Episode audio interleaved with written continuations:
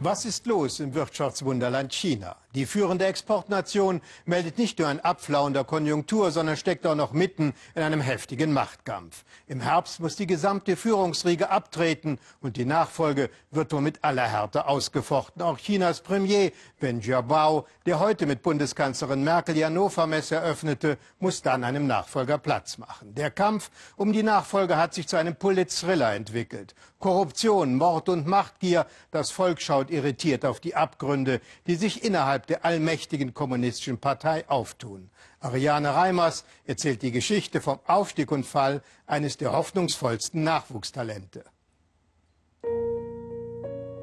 Bo Xilai, ein mächtiger Kader, charismatisch, populär, auf dem Sprung in den kleinen elitären Führungszirkel der kommunistischen Partei. Doch Korruption, Mord und Machtgier haben ihn zu Fall gebracht. Bo hat es offensichtlich zu weit getrieben.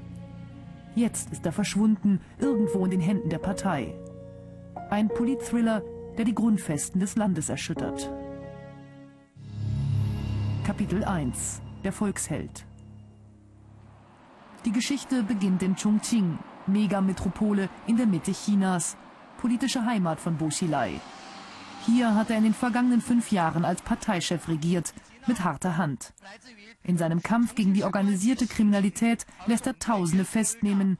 Geständnisse soll seine Polizei durch Folter erzwungen haben.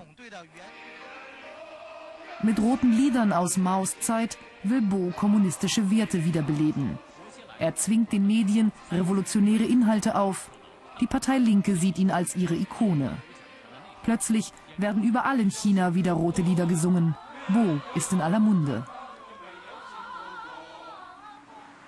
In Chongqing schafft er Stadtwohnungen für die Bauern, prangert die Schere zwischen Arm und Reich an, begrünt die Straßen.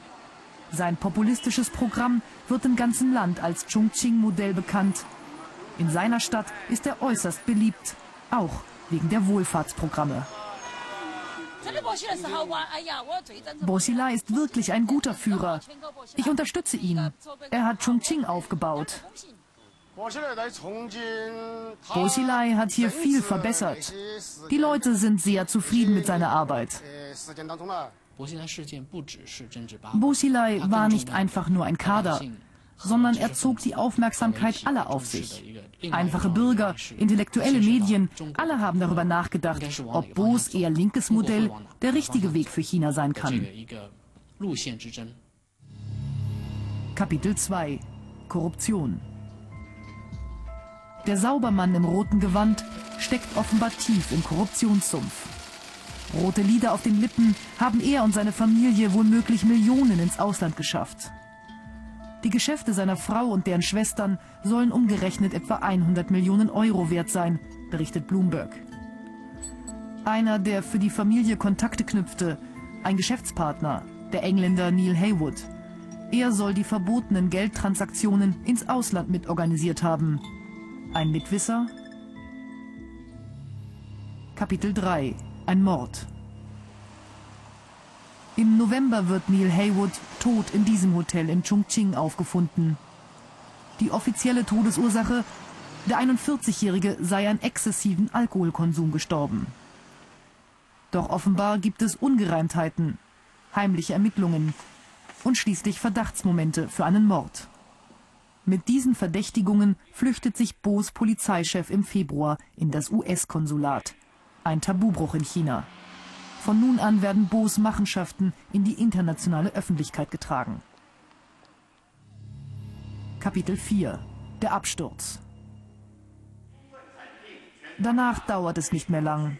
Auf dem Volkskongress im März steht Bo schon im Mittelpunkt der Aufmerksamkeit.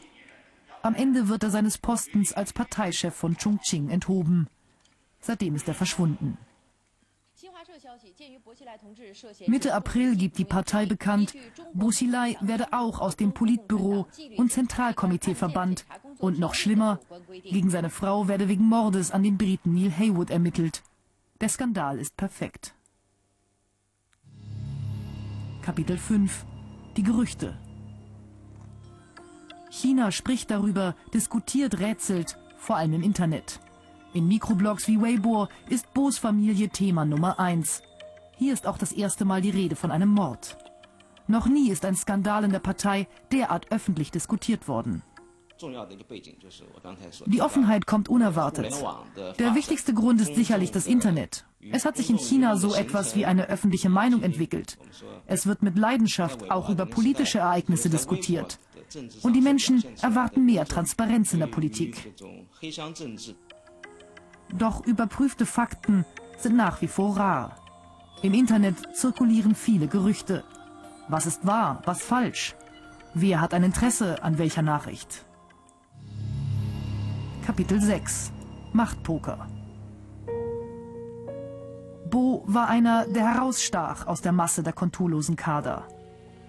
Wurde er beseitigt, weil er mit seinem eigenwilligen Vorgehen gegen die Parteidisziplin verstieß? War sein linker neomaoistischer Kurs ein Dorn im Auge der Reformer? Sind es die Vorboten oder das Ende eines großen Machtkampfes in der Partei? Ich glaube, die künftige Führung des Landes wird von Bos Sturz profitieren. Ein Rival ist eliminiert worden, ein Risikofaktor weniger. Die politische Mitte, die Reformer, gehen eher gestärkt aus dieser Auseinandersetzung hervor. Bo Silais Sturz hat viel Schmutz und Dreck aufgewirbelt. Korruption und kriminelle Machenschaften auf höchster Ebene beschädigen das Image der Partei. Eine schwere innenpolitische Krise und das im Jahr des Machtwechsels.